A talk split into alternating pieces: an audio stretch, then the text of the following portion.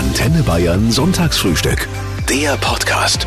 Euer Promi-Talk mit Florian Weiß. Es gibt Gäste, da reicht der Name und die Sache ist klar. Guten Morgen, Philipp Lahm. Schönen guten Morgen. Ich gehe davon aus, dass du als Papa an einem äh, Sonntagvormittag das aktive Mittelfeld am Frühstückstisch verteidigst, damit keiner zu kurz kommt. Normalerweise, wenn du nicht gerade mit mir am Frühstückstisch sitzt, oder? So schaut's aus und äh, meistens ist ja der Papa auch zuständig fürs Reste verwerten. Also wenn was übrig bleibt, darf ich dann äh, zuschlagen. Langweilig wird's dir, glaube ich, nicht. Was fordert dich denn gerade am allermeisten, Philipp? Am allermeisten würde ich sagen, ist es doch die Vorbereitung für die Euro. Ähm, vor allem auch in diesem Jahr. Eben, da geht es viel um Hygienekonzepte, vielleicht auch, oder auch um die Szenarien zur Rückgewinnung der Fans auch. Damit ich das richtig verstehe, ihr seid nach wie vor optimistisch, dass es eine Euro 21 mit Fans in irgendeiner Form geben kann. Die Hoffnung äh, stirbt zuletzt, wie man so schön sagt, und wir müssen natürlich äh, dranbleiben und arbeiten dafür. Also das heißt, es gibt verschiedene Szenarien äh, ich glaube, hundertprozentige Auslastung wird nicht möglich sein. Ich glaube, mhm. so realistisch muss man sein. Aber alles andere könnte vielleicht möglich sein. Also ähm, deswegen müssen, planen wir von null Zuschauern äh, bis äh, auch zu 50 Prozent äh, Zuschauern, weil nicht, dass es dann auf einmal heißt, ja, es ist doch möglich und wir stehen dann da und haben eigentlich nur mit äh, gar keinen Zuschauer geplant. Mhm. Es wird eine knappe Kiste, würde man im Fußball sagen. Impfen geht voran. Ich glaube, Testen wird jetzt auch immer oder geht weiter voran. Ähm, es kommen hoffentlich dann wieder die, die schöneren Tage, also die wärmeren Tage. Vielleicht bringt uns das auch wieder ein bisschen Luft. Wie sieht's denn bei dir im Alltag aus mit der Testerei? Also ich, ich stecke mir inzwischen, ich würde sagen, dreimal die Woche ein Röhrchen in die Nase, prophylaktisch. Ja, so häufig ist es bei mir nicht. Ähm, ich vermeide einfach Kontakte, also so wie es geht, wie es möglich ist einfach. Meine Frau hat schon früh angefangen, äh, dann wirklich die, die Schnelltests nach Hause zu holen. Die Impfquote, schauen wir mal, wie die äh, nach oben geht. Ich hoffe, das nimmt jetzt auch immer mehr Fahrt auf. Aber vor allem übers Testen, glaube ich, kann man Risiken ähm, eben dann ausschließen. Also wir halten fest, falls ihr euch darüber ärgert, dass in den Drogeriemärkten und in Apotheken äh, die Vorräte an Tests ausverkauft sind, Familie Lahm hat einiges gehortet zu Hause. keine, keine Sorge, so viele sind es dann auch nicht, aber äh, wir haben uns ein bisschen vorbereitet und schon früh angefangen, ja. eben auch da wirklich dann zu Hause und so zu testen, ähm, weil wir eben äh, keinen anderen auch in Gefahr bringen wollen. Philipp, wer von deinen beiden Steppkes hat äh, das bessere Ballgefühl? Die kleine Lenia oder der gar nicht mehr so kleine Julian, würdest du sagen? Also vor allem, äh, da sind ja fünf Jahre Unterschied äh, zwischen unseren Kindern. Äh, das zu vergleichen ist schwierig. Ich würde sagen, dass beide wirklich Ballgefühl haben. Ich weiß nicht, woher sie das haben, äh, haben beide wirklich Ballgefühl. Wie hast du denen denn Corona erklärt? Ja, klar, mit jetzt mit der Kleinen, mit der Leni, da ist es schwierig, sowas zu erklären. Also ähm, sie ist einfach noch zu jung, finde ich, dazu. Sie merkt natürlich, dass sich ein paar Dinge verändert haben. Eben beim Julian May, der ist acht Jahre, geht in die dritte Klasse. Man erklärt es so, wie es halt ist. Also es gibt äh, diese Pandemie, es gibt diesen Virus und man muss schauen, dass man sich schützt, aber vor allem auch seine Mitmenschen und vor allem diejenigen, die halt gefährdet sind. Ähm, was der Fußball ja auch leistet, finde ich jetzt in den Breitensport, er, er gibt Regeln vor. Also ich muss mich an Regeln halten im Fußball. Also jetzt äh, unabhängig von der Pandemie, sondern auch so, wie äh, respektvoll gehe ich mit meinen Mitspielern um, mit Gegenspielern, Schiedsrichtern, auch mit dem Trainer. Also der Fußball bietet schon viel an, an Regelkunde sozusagen und wie gehe ich mit wem anders um.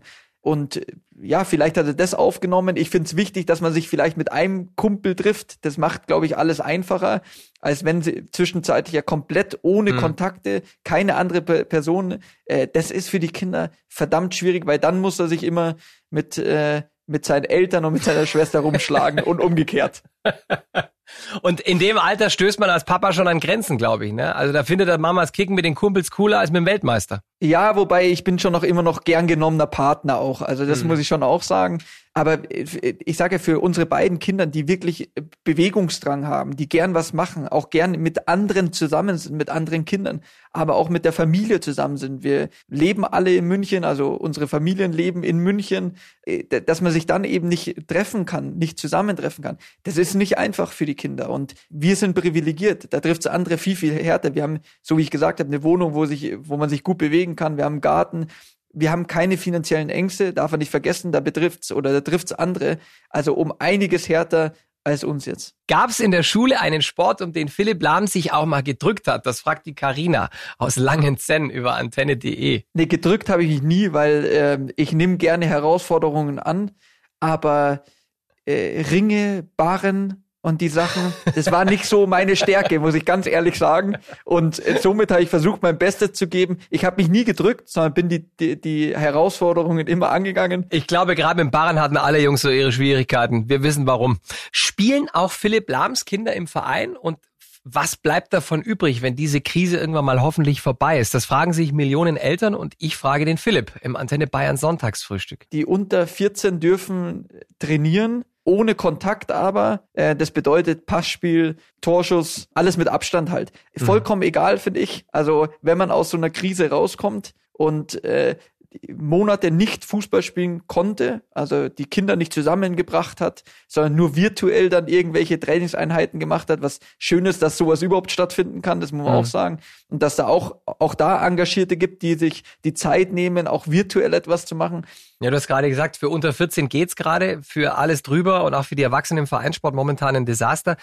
Jetzt stellen sich natürlich viele Fußballbegeisterte die Frage, warum dürfen die Profis spielen, aber wir nicht? Wie siehst du das als Ex-Profi? Ja, das eine ist äh, halt Beruf auch und mit einem Hygienekonzept, mit finanziellen Mitteln, die der Profisport hat, die früh begonnen hat. Das äh, hat ja die ganze Welt äh, mehr oder weniger auf uns geschaut, dass wir die ersten waren, die den Betrieb quasi im Profifußball wieder herstellen konnten oder einigermaßen herstellen können. Man, man sieht, dass es möglich ist, ähm, aber da gebe ich dir absolut recht, dass der Amateursport dann nicht weitergehen kann, dass, dass es vielleicht verzögert dann auch mal passiert, dass das aufgemacht wird da habe ich einfach große Sorgen, dass die auch wieder zurückkommen und sagen, hm. ja, jetzt erst recht, da habe ich große Sorgen, dass wir diese Leute dann eben verlieren. Das darf man nämlich nicht vergessen, es sind vor allem Ehrenamtliche, die sich einbringen und die haben halt gerade, da kämpfen ja einige ums Überleben und da bleibt natürlich das Vereinsleben auf der Strecke, keine Frage. Sag mal, Philipp, wie bringst du denn deine beiden Afrika-Projekte in Johannesburg und Kapstadt durch diese Pandemie? Ja schwierig, weil in Südafrika war auch der Lockdown da, da war natürlich komplett zu, also wir konnten die, die Kinder da auch nicht zusammenbringen. Ähm, wurde aber dann, ähm, haben wir uns angepasst, also dass dann nicht Fußball äh, oder Sport betrieben wurde, sondern dass wir dann eben auch unterstützt haben in Sachen Lebensmittel, äh, die, die versorgt haben.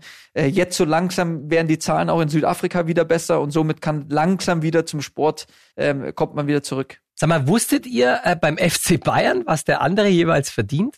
Nee, hat man nicht wirklich gewusst, nee. Mhm. Manches stand ja in der Presse und tut's bis heute. Wenn man liest, dass der jüngere Kollege angeblich zwei Millionen mehr verdient im Jahr, äh, macht das was mit einem? ich weiß nicht, ich kann ja nur von mir reden. Ich habe also erstmal die Zahlen, die da immer öffentlich gemacht werden, weiß nicht, ob die auch immer so zu 100 Prozent äh, stimmen. Ich habe Fußball gespielt, weil es mir Spaß hat. Natürlich äh, will ich dann auch passend bezahlt werden. Das wurde ich in meiner Karriere und dann war es mir relativ egal, was der der eine verdient oder der andere auch verdient. Mhm. Wenn du hast dazu auch eine ganz klare Haltung, ähm, kann man nachlesen in deinem Buch Das Spiel. Warum ist es in Ordnung, dass im Profifußball Millionen Gagen bezahlt werden? Ja, die Welt hat sich verändert, würde ich sagen, und und da da eben der Fußball auch. Also wenn wir an Globalisierung, Digitalisierung denken, man kann überall jetzt den Fußball anschauen, man kann auf der ganzen Welt die Trikots kaufen der Stars und ich finde, es betrifft halt nicht alle, sondern es betrifft einen ganz, ganz kleinen Teil eigentlich, der so viel Geld verdient, dass man sagt, okay, ich kann die Zahlen nicht mehr nachvollziehen. Also es geht mir auch so, mhm. ähm, muss ich ganz ehrlich sagen. Aber der Fußball hat sich dahin zu einer Unterhaltungsbranche eigentlich ähm, mehr oder weniger entwickelt. Und da gibt's halt die Hauptdarsteller, es gibt die Hauptmarken auch an Vereinen, da gehen die Topspieler hin und verdienen sehr, sehr viel Geld. Man sagt ja immer, Geld versaut den Charakter. Das kann man im Profifußball hier und da auch tatsächlich beobachten. Bei dir gar nicht. Was hast du anders gemacht? ich weiß nicht, was ich anders gemacht habe. Also ich hatte, äh, ich glaube, da ist schon wichtig das Umfeld eben, das man hat. Also das betrifft beim Fußball natürlich äh, den Berater und sein Team, was einem so begleitet um sich herum. Auf der anderen Seite natürlich die Familie und Freunde, die einen immer wieder auch ja erden müssen, äh, sozusagen. Ähm, das war bei mir auch der Fall. Ähm, ich bin sehr, sehr heimatverbunden, bin gerne zurück, habe immer Kontakt zum FT Gern auch gehalten. Da, da kriegt man das dann einfach mit, äh, womit andere zu kämpfen haben. Und so habe ich eben auch ganz früh in meiner Karriere eigentlich äh, meine Stiftung gegründet. Gab es irgendwann in, in den Jahren, wo du angefangen hast, so richtig Geld zu verdienen, gab es mal irgendeinen Quatsch, den du dir geleistet hast, wo du im Nachhinein sagst, den Blödsinn hätte man auch sparen können, aber das Geld war da und deshalb habe ich es gemacht. Wenn ich ehrlich bin, so einen richtigen Quatsch. Ich war schon immer sogar als Kind und mit Taschengeld und so sehr, sehr sparsam. Wir haben tolle Urlaube machen dürfen. Äh, wir sind finanziell unabhängig und das ist schön, aber man muss auch sinnvolle Dinge anstellen und das versuche ich eben auch zum Beispiel über meine Stiftung. Ganz früh schon in Afrika hat er sich engagiert, der Philipp, und auch für Kinder und Jugendliche in Bayern und Deutschland.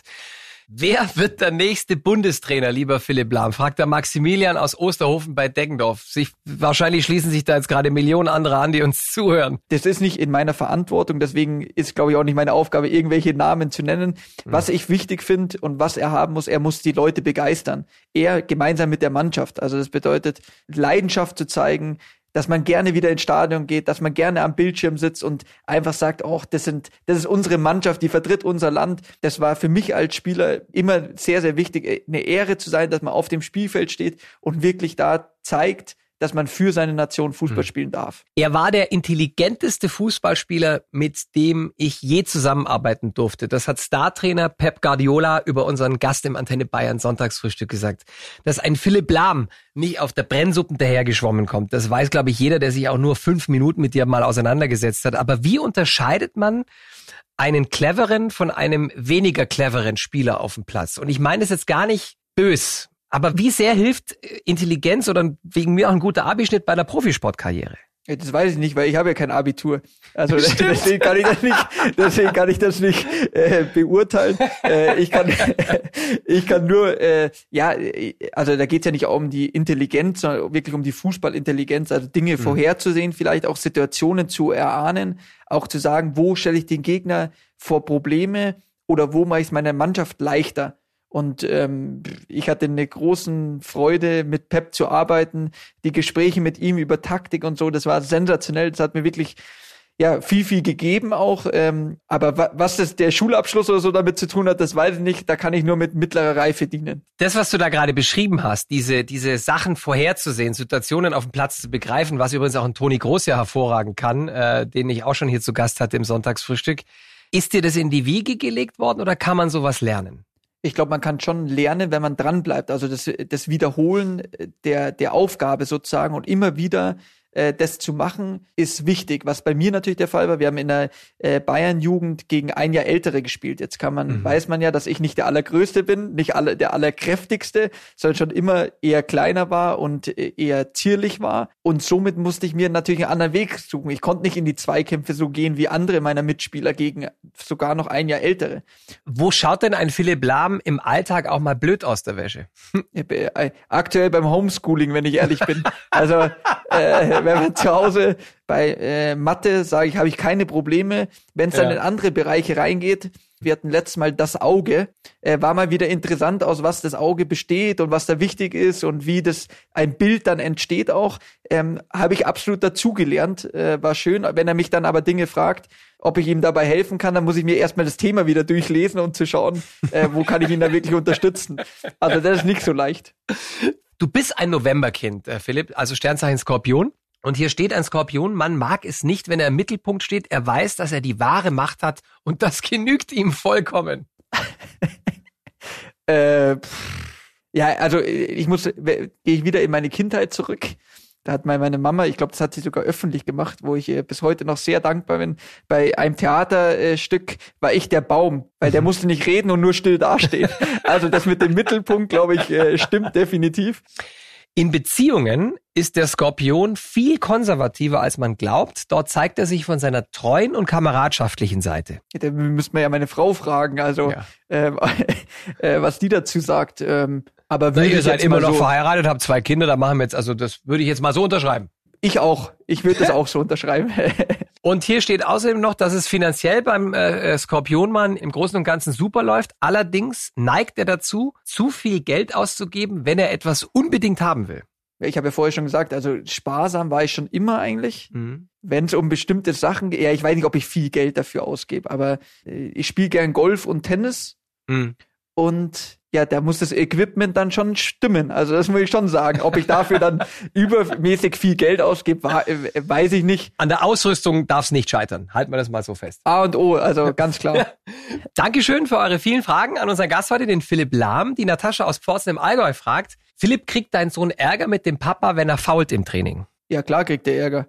Also äh, erstmal kriegt er Ärger, äh, tippe ich mal vom, vom Trainer, aber den Ärger kriegt er auch, wenn wir im Gartenfußball spielen und er fault. Der Tag wird kommen, lieber Philipp, wo dein Sohn YouTube entdeckt und dir äh, zwei, drei gelbe Karten vom Papa zeigt. Das schwöre ich dir aber. Äh, das Gute ist, er kann nur gelbe Karten zeigen, weil gelb-rot und rot habe ich nie bekommen in meiner Karriere. Bis heute hat sich kein schwuler Fußballer in seiner aktiven Zeit geoutet. Und mein Gast im Antenne Bayern Sonntagsfrühstück, Ex-Profi Philipp Lahm, sagt dazu, das ist auch besser so.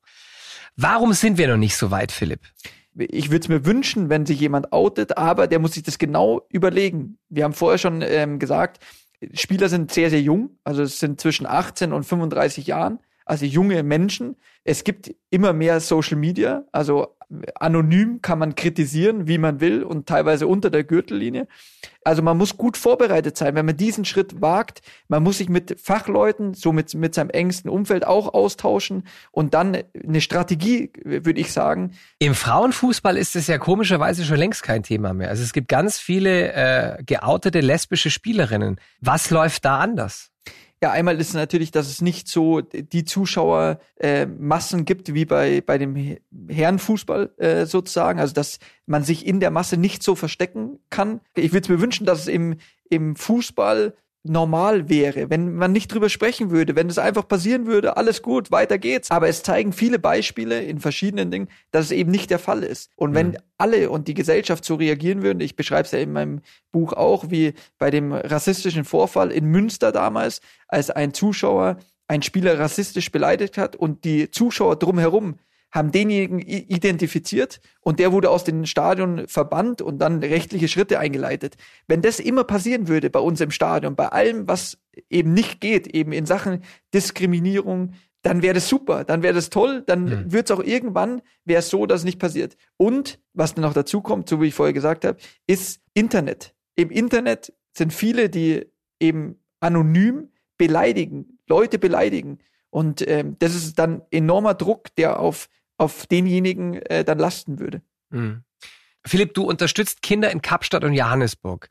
Was hast du von diesem Land und von den Menschen, die dort leben, für dein Leben gelernt? Erstmal, dass man Fußball auf der ganzen Welt spielt und nicht viel braucht. Das habe ich bei meinem Besuch damals 2007 gesehen, die teilweise barfuß auf Glasscherben gespielt hat, mit einem Ball, der irgendwie zusammengebastelt war, dass irgendwas Rundes passiert und dass die Leute zusammenkommen. Was man aber auch mit wenig Mitteln erreichen kann, also das äh, mit, mit meiner Stiftung, was wir da vor Ort auch erreicht haben, dass wir die Leute aus den, vor allem Kinder und Jugendliche rausbekommen, aus, aus den Townships zusammenkommen, äh, dass, dass sie Fußball lernen und über Fußball eben Werte erfahren, wie Fair Play, wie ein Regelwerk und Regeln einzuhalten, dass sie weg von der Straße auch sind.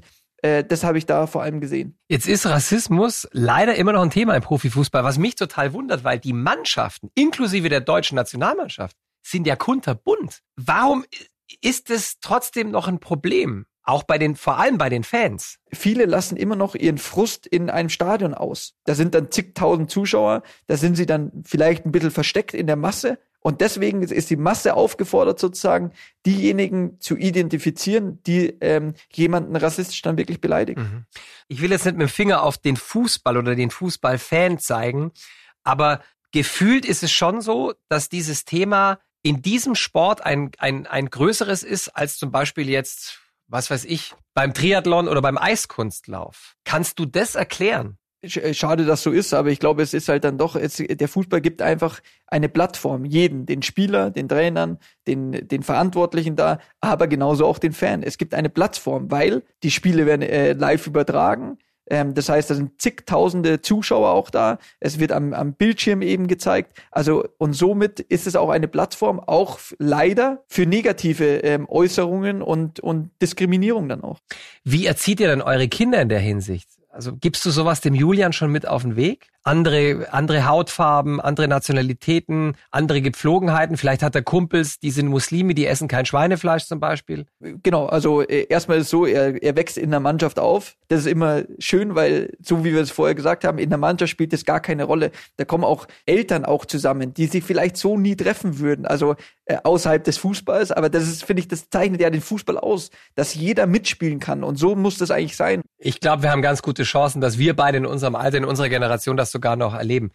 Lewis Hamilton ist äh, der einzige Formel 1 Akteur mit Haltung. Das hat die größte süddeutsche Zeitung jetzt erst getitelt, weil Lewis Hamilton laut ausspricht, was äh, viele Kollegen und die Teams sich nicht trauen. Ähm, es geht natürlich um den großen Preis von Bahrain und die Menschenrechtsverletzungen, die äh, diesem Staat dort vorgeworfen werden. Und was ganz ähnliches passiert ja auch, also die Diskussion passiert ja auch äh, jetzt wegen der Fußball-WM in Katar. Wie kritisch sollte sich der deutsche Fußball da präsentieren? Ja, ich glaube, äh, äh, kritisch darf man immer sein und das muss man auch ansprechen und dass, äh, dass, dass da Missstände herrschen in äh, Katar, dass die Wertvorstellungen ganz andere sind äh, als bei uns und ich finde, da, da, darüber darf man nicht diskutieren. Es gibt die Wertevorstellung und äh, da muss, das muss über alle Bereiche ähm, gehen.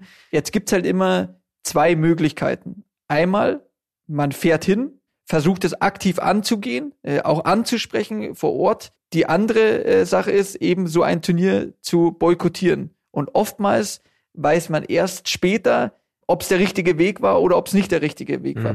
Nein, wir hatten die Situation ja schon ein paar Mal. Es gab ja auch eine äh, Weltmeisterschaft in Russland. Das Land ist ja auch nicht als blütenreine Demokratie bekannt.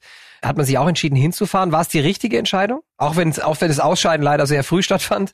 Für die deutsche Nationalmannschaft nach dem Vorrunden aus war es nicht gut, aber äh, Spaß beiseite. Ich glaube, man konnte schon auf ein paar Dinge, ich war auch vor Ort äh, in Russland damals, zweimal beim Auftaktspiel und beim Finale war ich vor Ort, haben dann auch mit dem DFB äh, Einrichtungen besucht vor Ort, haben uns mit den, mit den Leuten vor Ort ausgetauscht und äh, die Bevölkerung war schon die ich erlebt habe oder die Leute vor Ort, die ich erlebt habe, waren schon so, dass sie viel Hoffnung reingesteckt haben in die Weltmeisterschaft, dass so ein Turnier bei ihnen ist, dass sie die öffentliche Aufmerksamkeit dann auch bekommen und vielleicht eine Veränderung durch so ein Turnier voranschreiten äh, kann. Ob das jetzt wirklich der Fall war, das wage ich zu bezweifeln. Einmal im Leben Weltmeister zu werden oder Weltmeisterin zu werden, das bleibt nur ganz, ganz wenigen Menschen vergönnt. Du bist einer dieser wenigen Menschen.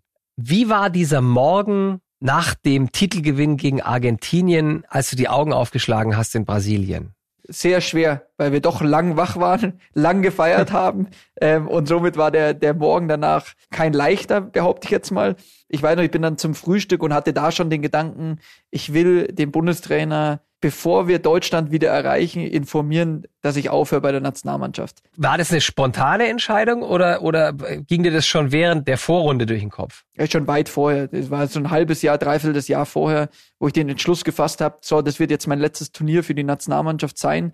Dann ist auch Zeit, die Verantwortung ein bisschen auf andere wieder zu übergeben. Ähm, es kam auch da wieder eine neue Generation und auch die muss dann immer wieder in die Verantwortung genommen werden. Und für mich hat sich einfach richtig angefühlt. Und mhm. ähm, dann kann man am Ende sagen, da hatte ich einfach eine Menge Glück, dass mein letztes Spiel dann das WM-Finale war und ich mit dem WM-Pokal sozusagen nach Hause gehen durfte. Glück ist, würde ich sagen, in diesem Fall die Untertreibung des Jahrhunderts.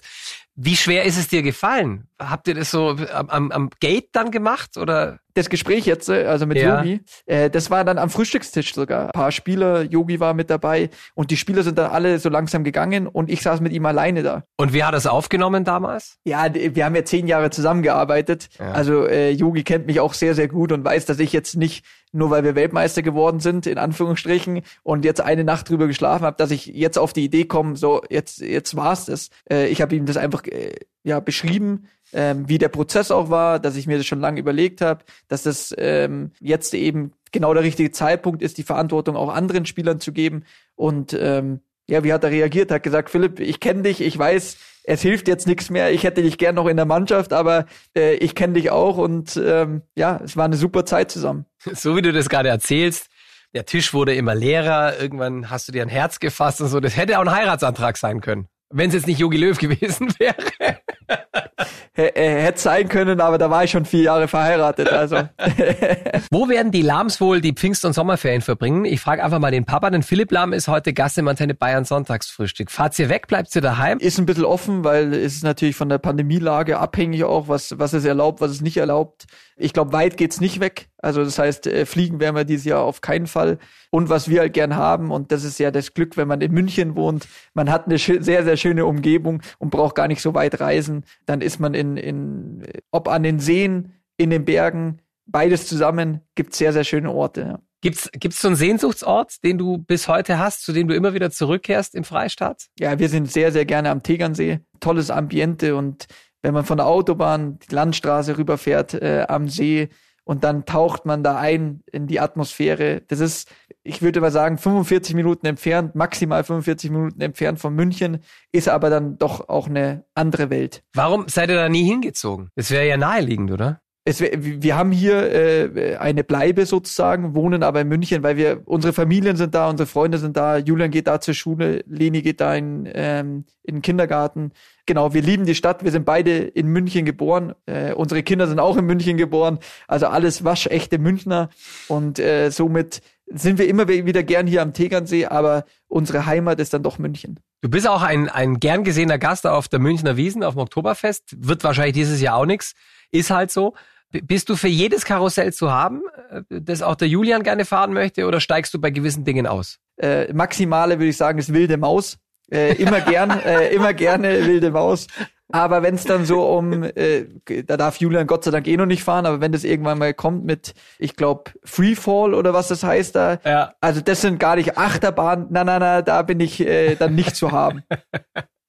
Europameisterschaft 2021 soll im Juni starten. Welches Land hat die besten Chancen auf den Titel, Philipp? Ja, ich würde sagen, das sind die üblichen Verdächtigen. Also wie immer, ja. es wird sich um, äh, wen haben wir? Zählen wir mal auf. Also äh, Deutschland, Italien, Frankreich, England, äh, was haben wir noch? Portugal Holland. vielleicht. Holland. Portugal, Holland. Ja, Holland sehe ich jetzt nicht so als. Wo wirst du die Europameisterschaft verbringen? Sitzt du daheim, als bist ja quasi ein Funktionär, sitzt du daheim vor dem Fernseher oder reist du? Äh, der steht noch gar nicht fest, ähm, aber in der Regel zu Hause, ähm, außer die vier Spiele in München, äh, die mhm. wir haben, die drei Vorrundenspiele der deutschen Nationalmannschaft sowie ein Viertelfinale, ähm, da werde ich dann vor Ort sein. Welcher ist aus deiner Sicht der aktuell stärkste deutsche Spieler? Äh, verdammt äh, schwer zu beantworten ähm, da ich jahrelang mit ihm zusammengespielt habe und ich immer noch sensationell finde, auf was für ein Niveau er spielt, wie er der Mannschaft hilft, wie er die Mannschaft treibt, wie er ähm, durch seine Leistungen einfach auf die Einfluss auf die Mannschaft nimmt, ist für mich Manuel Neuer. Das mhm. ist beeindruckend einfach.